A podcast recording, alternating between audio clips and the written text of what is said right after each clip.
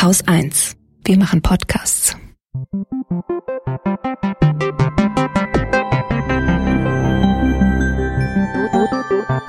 Anekdotisch. Evident. Herzlich willkommen bei einer neuen Folge unseres Nachschlags. Und wir haben in der letzten Folge anekdotisch evident über das Thema Öffentlichkeit gesprochen. Das war ein Vorschlag von dir. Liebe Kada, hast du das Thema nochmal auf dem Schirm gehabt, seit wir darüber gesprochen haben? Ja, auf jeden Fall. Also ich hatte ja ähm, vorgehabt, Luhmanns Realität der Massenmedien noch zu lesen. Das habe ich nicht geschafft. Das kann ich gleich sagen. Ähm, sorry, äh, das waren einfach zu viele andere Bücher, die mir dazwischen gekommen sind. Und zwar unter anderem das Buch Identity von Mitu Sanyal. Das ist ein Roman, der ist jetzt gerade im Frühjahr rausgekommen und dreht sich um eine Geschichte, die ganz viel mit dem Thema Öffentlichkeit zu tun hat. Ähm, und es war so ein bisschen auch so, dass meine halbe Twitter-Timeline in diesem Buch plötzlich vorgekommen ist. Äh, wo fange ich am besten an? Also die, die Geschichte selber ist die Geschichte von einer Bloggerin, einer jungen äh, Bloggerin mit indischen Wurzeln, die ähm, hat einen Blog, das heißt Identity, deswegen heißt das Buch auch so. Und sie ist Studentin bei einer ähm, ja, Professorin für postkoloniale Studien in Düsseldorf. Und diese Professorin nennt sich selbst Saraswati, was so ein ja, indischer Name auch ist. Und alle denken, sie käme irgendwie aus Indien oder hätte eben auch indische Wurzeln. Es stellt sich aber raus, oh Gott, nein, Saraswati hat gar keine indische Wurzeln, sondern ist eine weiße Deutsche, die eigentlich Sarah Vera heißt. Und dann geht es los. Ah. So, das ist die Geschichte, also der, der Start in die Geschichte sozusagen. Und dann geht es eben los, dass das gesamte Internet und diese ganzen postkolonialen Menschen auf Twitter und in Blogs und überall ähm, ja sich streiten. Es werden dann auch Tweets tatsächlich, ähm, dat, also in diesem äh, Roman erscheinen dann Tweets, alle geben irgendwie einen Kommentar ab und so weiter und so fort. Und das fand ich total spannend, weil es sehr gut abgebildet hat, was für die Dynamiken ähm, in diesem ganzen Diskurs auch um ja Hautfarbe, was ist Identität, ähm, darf sie das, darf sie das nicht? Also das ist so eine ganz komplexe Geschichte an sich und aber total ähm, interessant eben gespielt auch mit den sozialen Medien und wie die dann eben auf so eine Geschichte reagieren.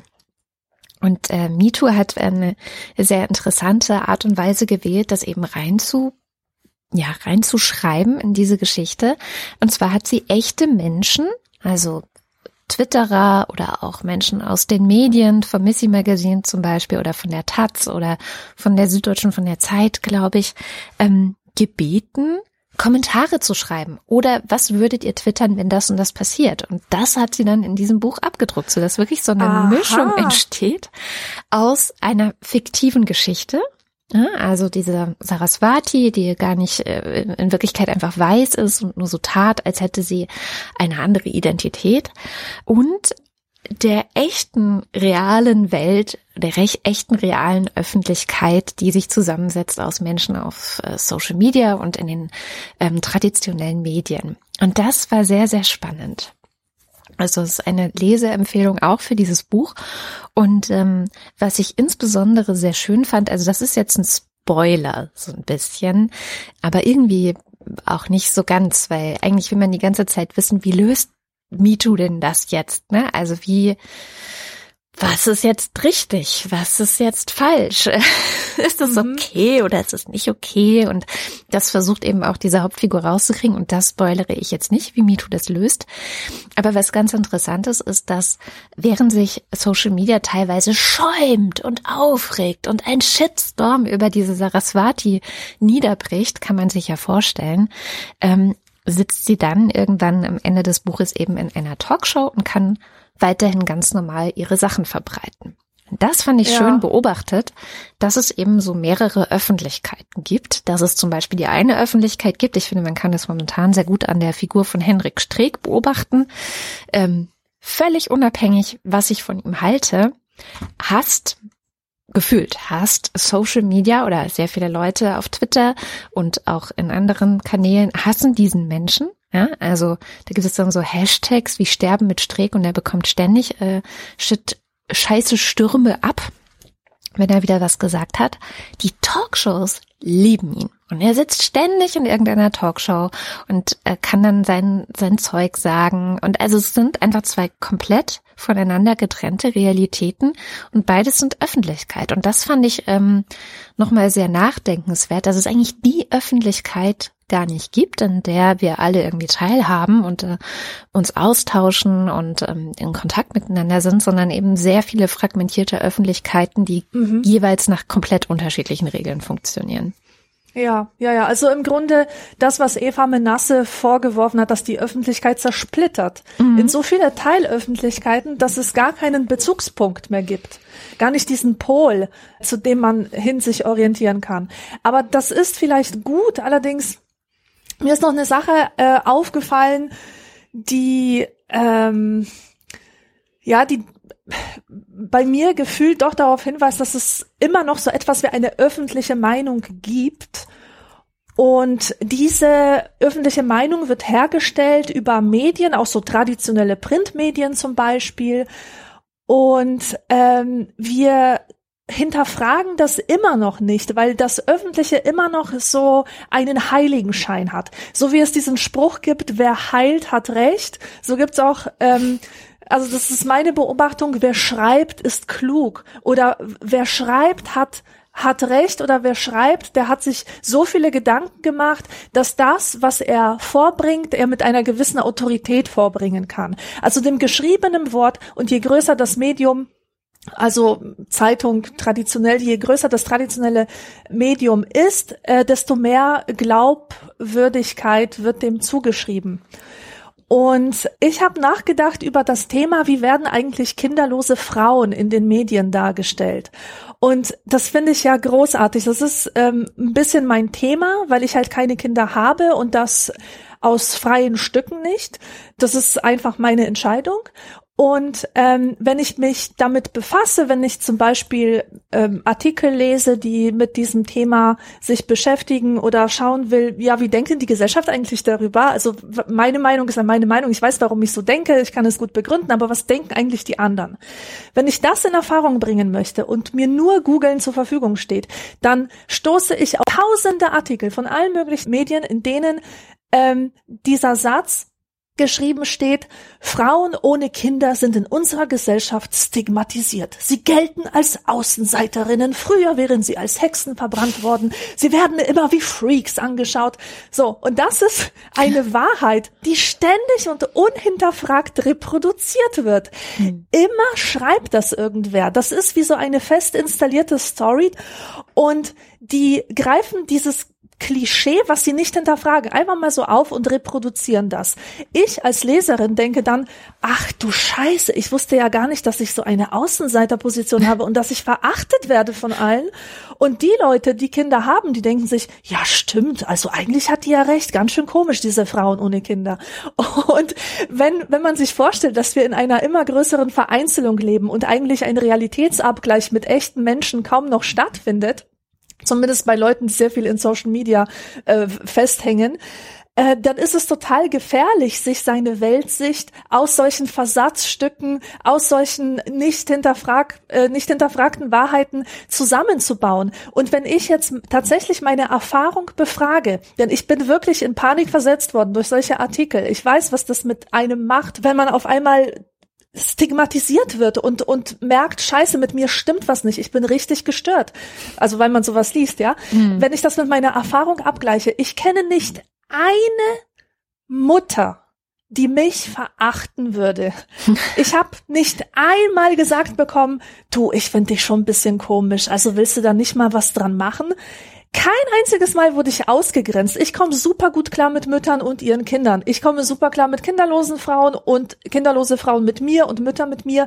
Und es ist überhaupt kein Problem. Natürlich, die eine oder andere Oma hat schon mal komisch gefragt und den Kopf geschüttelt und sich gedacht, ach, so ungeheuerlich, weil sie einfach aus einer anderen Generation stammt oder ähm, vielleicht manchmal fragen die Leute ja auch, weil man, äh, man ist einander sympathisch und fragt sich, ob, ob man vielleicht ein Playdate organisieren kann und dann stellt man fest, ah, die andere Person hatte aber keine Kinder, das ist aber schade, ja? Mhm. Kontaktabbruch. So. Das ist aber nicht dieses Drama, was über diese Artikel ständig reproduziert wird. Ja. Und das ist mir nochmal ganz bewusst geworden, wie wichtig es ist, trotz aller Aufgeklärtheit, trotz aller Medienbildung, die wir auch in der Schule teilweise noch genossen haben, immer auf dem Schirm zu behalten, das, was in den Zeitungen, in den Zeitschriften steht, ist keine Autorität. Das ist keine Meinung, die, die man als, ja, als Gottersatz nehmen müsste, ich sage dir jetzt, wie die Welt aussieht, sondern es ist viel, viel wichtiger zu fragen, was sind meine Erfahrungen? Also Theorie weg und äh, auf die Empirie, auf die eigene Erfahrung ähm, besinnen und daraus seine Erkenntnisse über die Welt schöpfen. Ja, ja, wobei es geht natürlich genau das Gleiche auch andersrum. Ne? Also wenn du als Individuum die Erfahrung machst, dass dein Umfeld dir erzählt, dass es eben ganz schlimm ist, dass du keine Kinder hast. Ich bleibe jetzt mal bei deinem Beispiel. Ähm, und solche Leute kenne ich dann wiederum, die das die ganze Zeit zum Beispiel von ihren Eltern erzählt bekommen oder von irgendwelchen Geschwistern, die schon das vierte Kind in die Welt gesetzt haben, die einen dann bemitleiden und so weiter. Dann kann es natürlich auch befreiend sein zu sehen, ähm, aha, es gibt da noch eine andere ähm, öffentlich einsehbare Community vielleicht von Menschen, die total glücklich kinderlos sind, die sich auch organisieren, die sich gegenseitig da auch unterstützen oder was weiß ich. Ähm, wenn man das jetzt mal weg von dem Beispiel äh, Kinderlosigkeit nimmt, also für mich war das zum Beispiel ein großes Aha-Erlebnis. Ähm, ich als grüne Feministin, ja, in einem kleinen baden-württembergischen Kaff ähm, komplett alleine mit meiner politischen Einstellung. Also nicht komplett alleine, vielleicht gab es noch ein, zwei andere Leute, die ja auch so gedacht haben wie ich, aber im Großen und Ganzen war ich vereinzelt in einer sehr schwarzen, also im Sinne von CDU äh, bestimmten konservativen Gegend, wo es kein Verständnis für solche spinnerten Ideen wie Feminismus oder Umweltschutz oder Klimaschutz oder sowas gab. Ähm, und für mich war es auf jeden Fall ein großes Aha-Erlebnis zu sehen, es gibt Menschen, die sind wie ich und äh, die organisieren ja. sich über das Internet und die vertreten solche Positionen, wie ich sie auch vertrete. Und ähm, es gab dann auch so eine Zeitung wie zum Beispiel die Taz, die habe ich als 18-Jährige dann abonniert ähm, und verschlungen. Endlich ähm, Themen äh, über Themen berichtet wurde, die mir wichtig waren, auch aus einer Perspektive, wie ich sie so nicht kannte. Und also ich hatte im Grunde genau den gegenteiligen Effekt, dass es für mich sehr befreiend war, ähm, eine, eine Realität kennenzulernen, die, ja, also dann schon auch mit meinem eigenen Empfinden übereinstimmte, aber erst durch die Öffentlichkeit, durch eine andere Öffentlichkeit als meine direkte Umgebung validiert wurde sozusagen. Ja, ja, genau, verstehe ich. Und das ist das, was ich mir mehr wünsche, weil das, was du beschreibst, ist ja eigentlich schon so eine Gegenöffentlichkeit gewesen. Ja. Oder klar. sowas, sowas Subartiges. Das war halt nicht der Mainstream. Und heutzutage mhm. haben wir aber die schöne Situation, dass es so viele große Medien gibt oder Medien mit großer Reichweite, dass eigentlich die, die subversive Meinung viel mehr zum Mainstream werden könnte. Mhm. Trotzdem sieht man das viel zu selten. Ja, es dauert halt unendlich lange, weil das so sehr, sehr verkrustete ähm, Strukturen auch Strukturen oft sind, sind ne, ja. ne, wo die Leute schon seit 20 Jahren drin sind und das immer schon so gemacht haben und so weiter. Das stimmt. Und ganz grundsätzlich, ähm, ja, habe ich auch oft das Gefühl, dass es so eine wie nenne ich das? Ich möchte nicht Medienversagen sagen, weil das immer gleich so der große Hammer ist, der alles platt macht. Aber es gibt schon Problematiken, dass bestimmte Sachen so geframed werden. Also, dass du so Narrative hast, wie eben, oh, ganz schlimm, kinderlose Frauen sind ein totales Stigma. Das ist ja ein Framing. Also, da wird ja einfach ein Rahmen um einen bestimmten Zustand gelegt, der dann ganz schwer wieder wegzubekommen ist, obwohl man so tut, als würde man ja eigentlich dagegen angehen. Und ich finde, das ja, passiert. Ja, genau. Ja, ich finde, das passiert in vielen, vielen Bereichen, dass dieses Framing so unhinterfragt weitergegeben wird, ähm, ob das jetzt eine bestimmte Opfergruppe ausmacht oder ob das ähm, in politischen Debatten ist äh, oder jetzt hier bei dieser Corona ähm, gibt es sehr viele Debatten darüber, warum wird eigentlich in der Öffentlichkeit das immer so dargestellt, als könnten die Menschen nicht mehr, als ähm, müsste jetzt unbedingt gelockert werden. Mm, es gab eine sehr schöne Umfrage auf Twitter, habe ich die gesehen.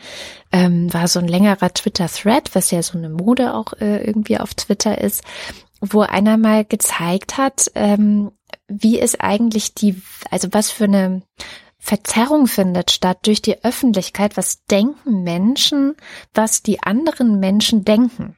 Ja, total geil. Ist, ja. ist so ein bisschen um die Ecke gedacht, aber tatsächlich gibt es eben so diese diesen Eindruck, und den haben nicht nur die Medien, sondern die, die haben auch die Einzelpersonen, dass die Menschen TM alle Lockerungen wollen. Und wenn man fragt, was glauben Sie, wie viele Menschen wollen denn gerne Lockerungen, dann kommt heraus, dass die meisten schätzen, dass so etwas mehr als die Hälfte dafür stimmt, dass es unbedingt Lockerungen geben muss. Also das ist sozusagen mhm. das wahrgenommene Meinungsklima.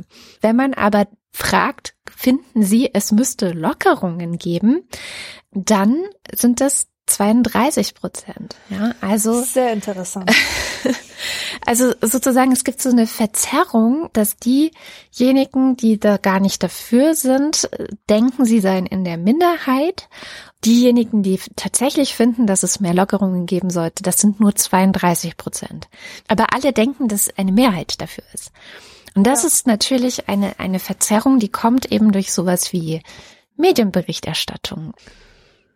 Ja, das ist total tragisch, weil es ja diese Gruppeneffekte gibt und Menschen sich generell nach der großen Zahl richten und schauen, was tun denn die anderen und das tue ich jetzt auch. Beispiel Untersuchung ist, äh, du hast halt zwei Eisdielen, eine auf der einen Straßenseite, die andere auf der anderen Straßenseite und bei der einen stellst du fünf Leute hin, bei der anderen 20. Mhm. Und jeder, der kommt, wird sich dahin stellen, wo 20 Leute stehen, obwohl er bei der anderen Eisdiele viel schneller drankommen würde.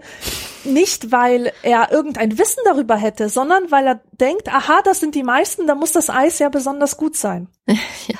Ja, und das ist auch einfach tief verankert in unserer Psyche. Deswegen ist es so tragisch, wenn wir etwas annehmen über die Meinung der anderen, was so gar nicht die Wirklichkeit abbildet. Ja, genau. Was in der letzten Sendung oder in der äh, Ursprungssendung ja noch so ein bisschen ähm, ein Thema war, war ja das Dilemma, über das ich gestolpert bin, dass ich ja vom Podcasting lebe. Also, dass ich sozusagen mhm. einen Job habe und mein Einkommen zu 100 Prozent davon abhängt, dass ich in der Öffentlichkeit Dinge tue.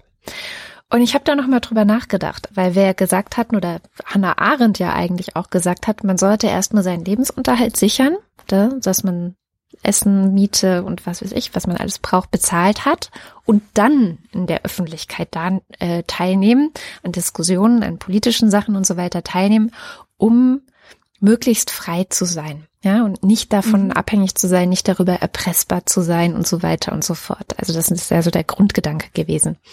Und ich habe nochmal darüber nachgedacht, wie schlimm das Dilemma eigentlich bei mir ist. Also wie stark sozusagen ich ähm, von der öffentlichen Wahrnehmung meiner Person abhängig bin, so dass ich gar nicht wirklich frei sprechen kann. Das ist ja sozusagen mhm. die die Gefahr, die da dahinter mhm. steht. Und bin zu dem Schluss gekommen, dass ich ganz gute Mechanismen habe mit allem, was ich tue, wie zum Beispiel dich. Ja, also ich stelle mich ja nicht alleine hin und rede alleine über das Thema Öffentlichkeit, sondern ich habe mindestens immer noch eine weitere Person dabei, die auch Gedanken dazu formuliert. Ähm, und so ist das eigentlich bei allem, was ich mache. Ich habe immer mindestens ein Vier-Augen-Prinzip, also dass mindestens zwei Leute über eine Sache ähm, ja mitentscheiden oder gucken, passt das jetzt? Und ähm, also man hat so ein Kontroll, äh, wie nenne ich das, Kontroll Gremium oder so, eine Kontrollinstanz mhm. mit dabei, die verhindert, dass man zu sehr populistisch wird zum Beispiel. Also ich glaube, die Hauptgefahr ähm, momentan auch in den sozialen Medien oder wie die funktionieren, sehe ich tatsächlich im Populismus. Also dass man Dinge nur sagt, weil man dafür Applaus bekommt. Und dass man deswegen ja. Dinge, für die man keinen Applaus bekommt, lieber nicht sagt. So. Mhm. Und ähm, da glaube ich wirklich, dass das Vier-Augen-Prinzip ganz gut ist. Und ich merke auch, dass ich in den vielen Podcasts, die ich früher gemacht habe, also beim Lila Podcast zum Beispiel, hört man mich gar nicht mehr. Da bin ich im Hintergrund, da bin ich zwar noch Teil der Redaktion und ich gestalte das ganze Ding mit und so weiter, aber es ist gar nicht mehr so, dass ich jetzt direkt davon abhängig bin. Und es ist auch ein großes Team, also da sind äh, insgesamt äh, sieben Leute, die damit draufschauen, wenn eine Sendung entsteht. Und ich glaube, dass das tatsächlich ein ganz gutes Hilfsmittel ist, trotz der Einkommensabhängigkeit äh, von diesem Podcasting an sich nicht so komplett seltsam zu werden in dem, was man öffentlich tut oder sagt, mhm. sondern auch so ein, es gibt mir auch Sicherheit, ja, also ich muss auch dazu, also für mich ist es toll, mit verschiedenen Leuten zusammen etwas zu entwerfen ein Team zu haben, eine Redaktion zu haben, äh, verschiedene Dinge durchzuspielen und durchzusprechen und verschiedene Sichtweisen auch mit reinzuholen. Je diverser, desto besser ist es eigentlich, ähm, ist so meine Erfahrung. Und ähm, ich glaube, dass vielleicht, ich hoffe, dass es funktioniert, dass es dadurch und auch dadurch, dass ich eben verschiedene Projekte auch habe. Also es gibt jetzt nicht das eine ähm, Projekt, von dem ich komplett abhängig bin, sondern es sind eben verschiedene, an denen ich arbeite, verteilt sich das auch nochmal so ein bisschen. So rede ich mich raus. Mhm. Na, das klingt doch ganz gut. Aber hast du denn noch ein Privatleben, wenn du so viel öffentlich bist oder so viel in die Öffentlichkeit trägst? Ähm, Kannst du dann noch sagen, es gibt ein privates Ich, das niemals an die Öffentlichkeit dringt, das äh, sozusagen hermetisch abgeschlossen werden kann? Absolut, ja, ja. Also das gibt es auf jeden Fall. Ähm, das kennt dann nur, kennen dann nur meine besten Freunde oder mein Mann oder meine Kinder. Ähm, da sind sehr viele Dinge, die nicht nach außen treten und die auch wahrscheinlich besser so nicht nach außen treten. Da finde ich schon so diese, dieses Trennen von öffentlich und privat ähm, gibt mir eben auch eine Sicherheit. Also, dass es einen Ort gibt, von dem andere fast gar nichts wissen oder nur sehr wenig wissen, ähm, wie ich da auch bin, dass ich da auch einfach so sein kann, wie ohne nachzudenken, so sein kann, wie ich denke und Witze machen kann, die vielleicht nicht politisch korrekt sind oder so.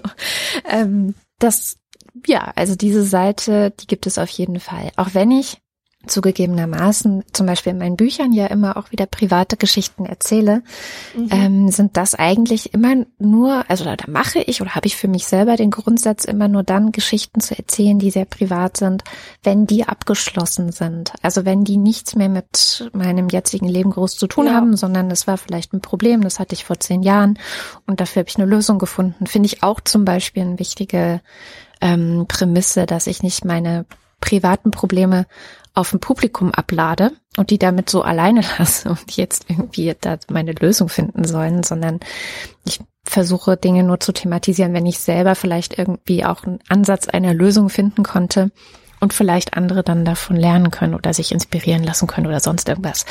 Also das ist tatsächlich, ähm, wie ich versuche, das auch zu trennen. Ja, weil dieses Thema privat versus öffentlich, das mhm. hat mich nochmal beschäftigt. Und ich habe so ein bisschen eine gesellschaftliche Diagnose gewagt, habe mir angeschaut, äh, was sind eigentlich so die Trends, wo bewegen wir uns hin? Und ich habe nichts Erfreuliches gefunden, leider dabei. Also wir sind ja heutzutage, jetzt muss, jetzt muss ich wieder aufpassen, dass ich nicht irgendein Framing bemühe und wieder äh, etwas sage, was in Wirklichkeit gar nicht zustimmt, ja.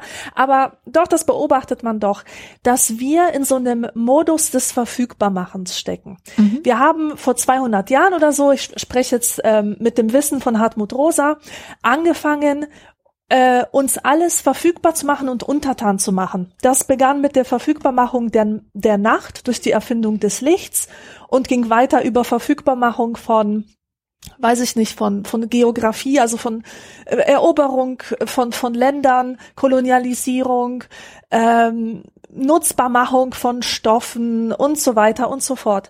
Und wir müssen, um wirtschaftliches Wachstum zu erhalten, ja auch die Produktivität stets steigern. Und es muss immer mehr verfügbar gemacht werden. Und was tun, wenn wir eigentlich schon alle Ressourcen ausgeschlachtet haben? Also wenn es eigentlich, wenn die ganze Welt schon zu Ende entdeckt ist, wenn überall, wo man Nutzen draus ziehen kann, schon jemand dran sitzt mit dem Bohrer, was machen wir dann? Wir greifen zurück, um Wert daraus zu schöpfen, auf unser Innerstes und machen das Private verfügbar für die Öffentlichkeit. Das ist etwas, was eigentlich das Prinzip von Social Media ist. Sehr, sehr viele Menschen versuchen zu monetarisieren, was sie an Gedanken, Regungen, Ideen in sich haben. Und das geschieht in einem Ausmaß, wo ich nicht mehr sagen kann, na ja, komm, das gab's schon immer, so meinungsstarke Leute, die halt gerne öffentlich auftreten und ihre Meinung sagen. Ähm, aber das ist einfach so ein Trend. Immer mehr Leute versuchen aus dem, was sie gerade bewegt, zum Beispiel ein Buchprojekt zu machen. Mhm. Äh, wie viele Bücher gibt es auf dem Markt? Ich habe da ja leider diesen traurigen Einblick in die Vorschaukataloge. Das ist ein Jammer. Wirklich jeder, der irgendetwas auch nur im Ansatz Außergewöhnliches erlebt hat, fühlt sich berufen, ein Buch darüber zu schreiben. Wobei ich das nicht zum Vorwurf machen möchte. Ich glaube eher, dass Agenten äh, auf der permanenten Suche sind nach persönlichen Geschichten, mhm. die sie dann entsprechend vermarkten können. Und vor 15 Jahren hätte man noch gelacht über den Taxifahrer, der einem erzählt, ach wissen Sie, ich habe so viel schon so viele Geschichten äh, gehört, ich könnte ein ganzes Buch darüber schreiben. Und heute werden solche Leute ähm, via Headhunter gesucht als mögliche Autoren für so ein Buch, die geilsten Berliner Taxigeschichten oder so. könnte ich mir auf jeden Fall gut vorstellen. Also das Private wird ausgeschlachtet, auch das eigene Private, um das irgendwie in Wert zu verwandeln und sei es nur ein finanzieller Wert. Und ähm, das finde ich total problematisch, weil man damit bisschen auch das Gefühl für das private Bewahrenswerte verliert. Ich habe letztens ein Gespräch mit einer Musikerin gehört, das mich absolut beeindruckt hat. Die wurde gefragt, was denn ihre Lieblingsstücke seien. Mhm. Und sie hat auf die Frage, war erstmal ganz baff, dann hat sie lange geguckt und hat gesagt, Tut mir leid, aber diese Frage ist mir zu privat. Oh. Und das fand ich so krass. Und ich habe lange darüber nachgedacht und habe mir gedacht, ja natürlich, diese, diese Stücke, diese Musikstücke, die sie da gerade im Kopf hat, die bedeuten dieser Frau so viel, mhm. dass sie nicht riskieren möchte, dass diese Lieblingsstücke durch die Meinung der Öffentlichkeit oder durch das Rauslassen in die Öffentlichkeit, dass die daran Schaden nehmen. Das, das soll einfach etwas Unangreifbares bleiben, etwas, was äh, frei ist vom, vom Risiko, irgendwie angegriffen zu werden oder hinterfragt zu werden. Und wenn ich so darüber nachdenke, stelle ich fest, ja, das, was wir privat halten, das sind einfach die Dinge, die uns auch sehr viel bedeuten. Und ich würde sagen, dass das früher auch mehr Dinge waren, als es heute sind. Mhm. Also die Leute gehen sehr, sehr leichtfertig mit ihren ähm, Regungen um, mit ihren ähm, Liebhabereien und denken, sie drücken Liebe aus, indem sie ihre Liebe zu irgendwas mit der ganzen Welt teilen. Aber ich weiß nicht, ob die Liebe dann nicht daran Schaden nimmt. Also ja. dieses geteilte Freude ist doppelte Freude, das ich weiß es nicht. Das, das teile ich nicht mehr. Diese Meinung teile ich nicht mehr, auch wenn ich früher definitiv so drauf war. Mhm. Aber worin siehst du die Gefahr? Also das ist, es muss ja dann irgendeine Auswirkung, eine Rückwirkung ja, ja. in das Private Ja, ja, ja, natürlich. Geben. Natürlich, Entschuldigung, ich habe meinen Gedanken natürlich nicht zu Ende geführt. Ähm, wo ich hier das Problem sehe, ist, dass Menschen einfach ihr, ähm, ihr Gefühl verlieren dafür, was bewahrenswert und schützenswert ist und dass sie dadurch, dass sie alles Mögliche bis in ihre intimsten Ecken herausposaunen, dass die nicht merken, dass sie sich auch ein Stück weit zum Opfer machen. Weil so empfinde ich diese Leute, die dann in Talkshows sitzen mit irgendwelchen Versagensgeschichten, die opfern sich. Das ist zwar für einerseits gut für die, die dann sagen können, oh, wie gut, dass ich nicht die Einzige bin. Jetzt habe ich ja so ein Beispiel, wo es jemand auch erlebt hat.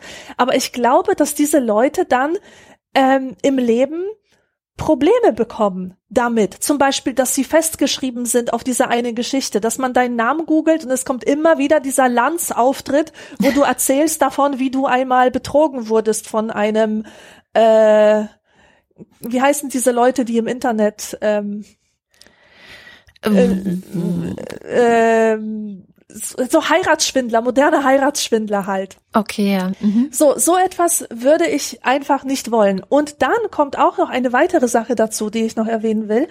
Ich finde nicht, dass jedes Thema in die Öffentlichkeit gehört, weil dadurch, dass viele Menschen offen über Dinge sprechen, die ein Tabu sind oder die vielleicht auch aus gutem Grund ein Tabu sind, die machen diese Sache ein Stück weit normal in dem Sinne, dass aus dieser Normalität ein neuer Handlungsdruck erwächst. Also zum Beispiel, alle sprechen über ihr Sexleben.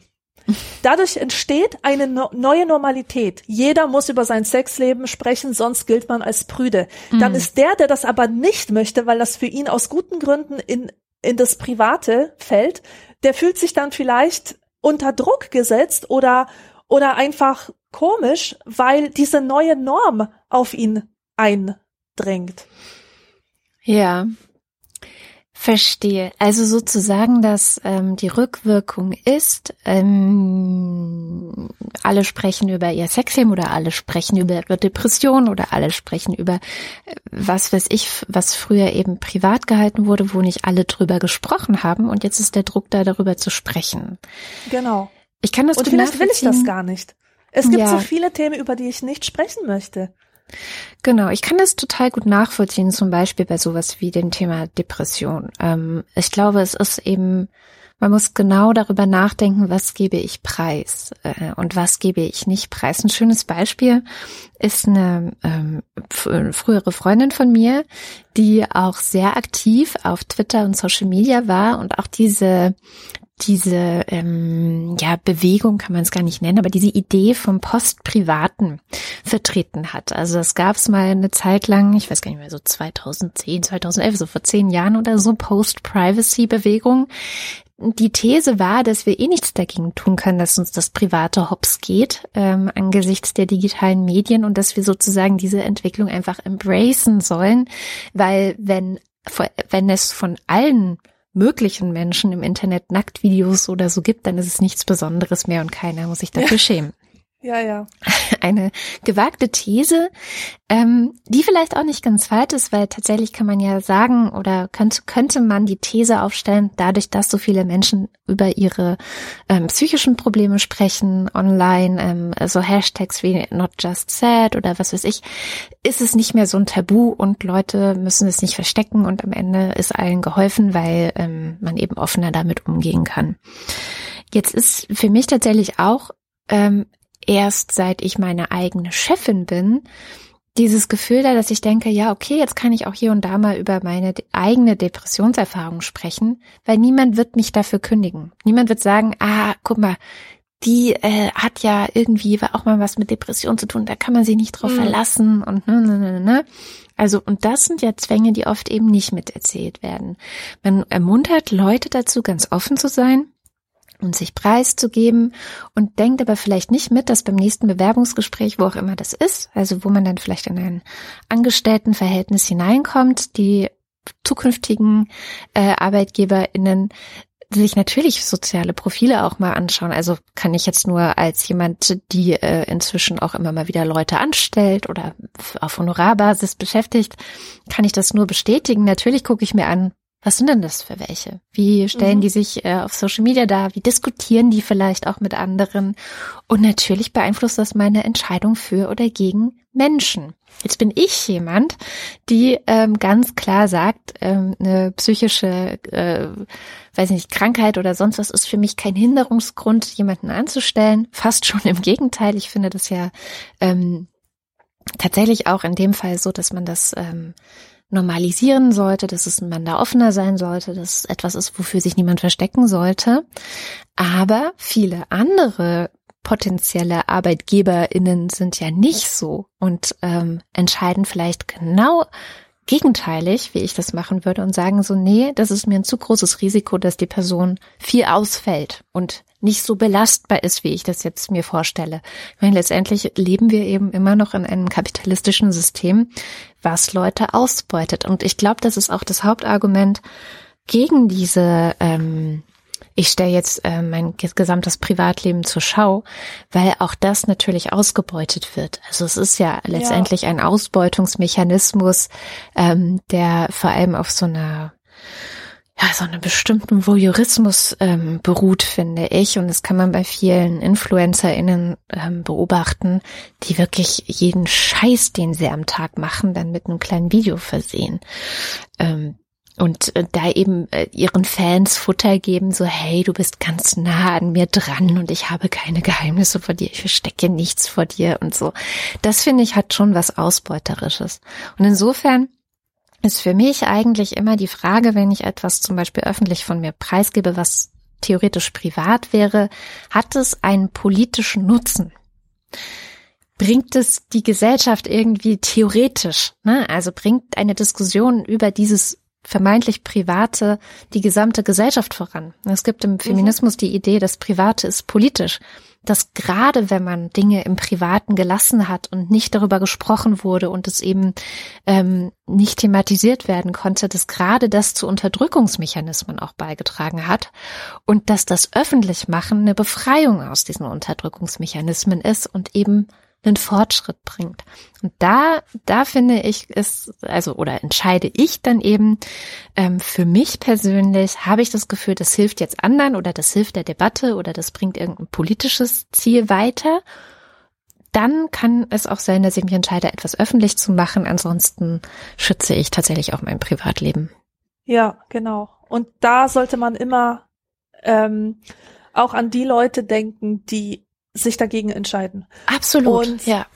Und das okay finden. Also ich finde solche Sachen wie Zwangsouting oder sowas ja. finde ich unsäglich. Oder wenn man Leuten ein schlechtes Gewissen einredet, weil sie sich eben nicht outen wollen oder ähm, weil sie nicht über diese eine Sache sprechen, wo es doch so wichtig wäre, allen zu zeigen, wie Missbrauch funktioniert oder so.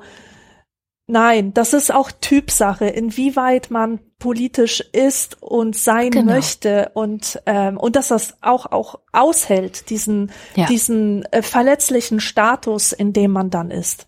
Ja, absolut. Absolut. Und äh, die Geschichte von der Freundin ist übrigens, dass sie dann auf Twitter gesagt hat, sie werde heiraten und am nächsten Tag stand es in der Bildzeitung und wurde halt total zerpflückt und das hat ihr mhm. dann auch geschadet. Ne? Also von mhm. daher immer die Überlegung, was bringt es denn jetzt irgendwem zu sagen, ich heirate und ähm, ist es jetzt das, was jeder wissen muss oder nicht? Ja. ja. Eh, was ich noch gelesen habe ähm, oder ja überflogen, weil ich es dann doch zu düster fand. Äh, ich weiß nicht, ob du den Jaron Lanier kennst. Das ist ein Autor, der sich extrem kritisch mit der digitalen Öffentlichkeit und den sozialen ja, Medien auseinandersetzt, der im Grunde sagt, so hieß auch das Buch, ähm, zehn Gründe, warum du deine Social Media äh, Accounts löschen Accounts solltest. Löschen solltest ja. ähm, und das fand ich insofern nochmal ganz interessant. Also wie gesagt, ich habe es nur überflogen, so die zehn Gründe auch mir nochmal angeschaut, dass da vieles von dem ähm, drin ist, was glaube ich, also er sagt ja auch, äh, äh, es ist nicht so, dass er findet, dass man gar nicht Social Media nutzen sollte oder gar nicht in der öffentlichen Debatte äh, digital teilhaben sollte, sondern so wie es passiert, das müssen wir eigentlich ändern und davor sollte man da nicht mitmachen, ähm, dass man zum Beispiel das Produkt ist, wenn man jetzt bei Facebook oder äh, sonst wo unterwegs ist und dann eben um einen herum so eine Filterblase geschaffen wird, dass man nur bestimmte Dinge, bestimmte Werbung und so weiter sieht, was ein großes Problem auch war. Im, im Wahlkampf 2016 in den USA, wo dann Leute ähm, bestimmte Wahlwerbung oder bestimmte Anti-Wahlwerbung gesehen haben und alle anderen sehen das gar nicht. Also für eine Person wie mich oder dich wäre dann kein Anti-Hillary Clinton Werbespot zu sehen gewesen und wir haben, hätten also nicht mitbekommen, dass eine andere Gruppe der Bevölkerung ganz massiv damit Bescheid wird, dass Hillary Clinton böse ist und was weiß ich und auch der Papst hätte das gesagt und so weiter und so fort. Und dass das eigentlich ähm, ein, ein großes Problem ist, dass die Menschen immer weiter auseinandergetrieben werden. Und ich glaube, das stimmt. Ich habe auch das Gefühl, dass das nach und nach ein bisschen korrigiert wird. Ähm, teilweise von den großen Plattformen selbst. Also es, es hat ja Google, Google auch angekündigt, dass sie mit ihrer Werbung nicht mehr die Nutzerinnen und Nutzer im Internet über viele Webseiten hinweg, äh, hinweg verfolgen werden. Also diese Tracking-Cookies äh, nicht mehr zur Anwendung kommen sollen. Facebook reguliert Werbung und so weiter. Aber ein Punkt, den äh, Lanier anspricht, finde ich immer noch sehr ja, traurig eigentlich. Ähm, er sagt an einer Stelle, dass die Arschlöcher halt immer besonders viel Beachtung bekommen in den sozialen Medien und dass es sich halt total lohnt, ein Arschloch zu sein und fies zu sein, andere anzugreifen und so weiter und so fort. Und das ist ein Problem, das ich halt tatsächlich auch immer noch genauso empfinde. Also, ja. das ist so eine mh, mm, destruktive Haltung und ich, ich hacke einfach auf irgendwas rum und ich finde alles scheiße und ich mache äh, bestimmte Leute von der Seite an oder ähm, ad hominem Attacken, also dass das immer viel zu viel äh, Aufmerksamkeit bekommt und eben aber auch wirklich von bestimmten Leuten dann entsprechenden Applaus und dass das oft Accounts sind, um jetzt Twitter zum Beispiel zu nehmen, die wachsen und wachsen und wachsen einfach nur, weil sie destruktiv sind. Und das finde ich ganz, ja, ich habe keine Lösung dafür, aber ich finde es eine ganz unschöne Dynamik, die soziale Medien einfach haben. Also ich habe auch, äh, als ich äh, meine erste Periode auf Twitter verbracht habe, also bevor ich zwei Jahre nicht dort war, auch das Gefühl gehabt, dass es selbst aus mir das Schlechteste herausholt und dass ich so den Reflex habe, Dinge sarkastisch und bösartig zu kommentieren, weil es dafür viel Applaus gibt. Und mhm. ich musste mich wirklich sehr zurücknehmen oder muss mich bis heute immer wieder sehr zurücknehmen, nicht in dieses Muster rein zu verfallen für den Applaus. Ja. Jo. Naja. Hast du Mensch, noch was? da haben wir schon jede Menge wieder aus den Ritzen gekramt, gepoolt. Äh, nein, ich habe nichts mehr. Ich wäre dann fertig für heute. Sehr gut. Dann ähm, Kommentare hatten wir auch noch, aber ich glaube, wir haben die ganz gut eingeflochten, weil da gab es auch einen Kommentar zum Thema Privates ist politisch und so weiter. Wie kann man das mhm. vielleicht auch emanzipatorisch nutzen und so. Ähm, ja, ich glaube, es ist eine fragile, ein fragiler Balanceakt tatsächlich ist, ähm, weil das Private eben einerseits sehr geschützt werden muss und andererseits man eben gucken muss, dass man da nicht irgendwelche Unterdrückungsmechanismen verdeckt, indem es ins Private verschoben wird. Ja. Mhm. Schön. Dann vielen Dank fürs Zuhören und wir hören uns das nächste Mal wieder bei einer neuen regulären Folge anekdotisch evident. Das Thema können wir ja schon mal verraten, wird Fortschritt sein. Also bis dahin. Tschüss.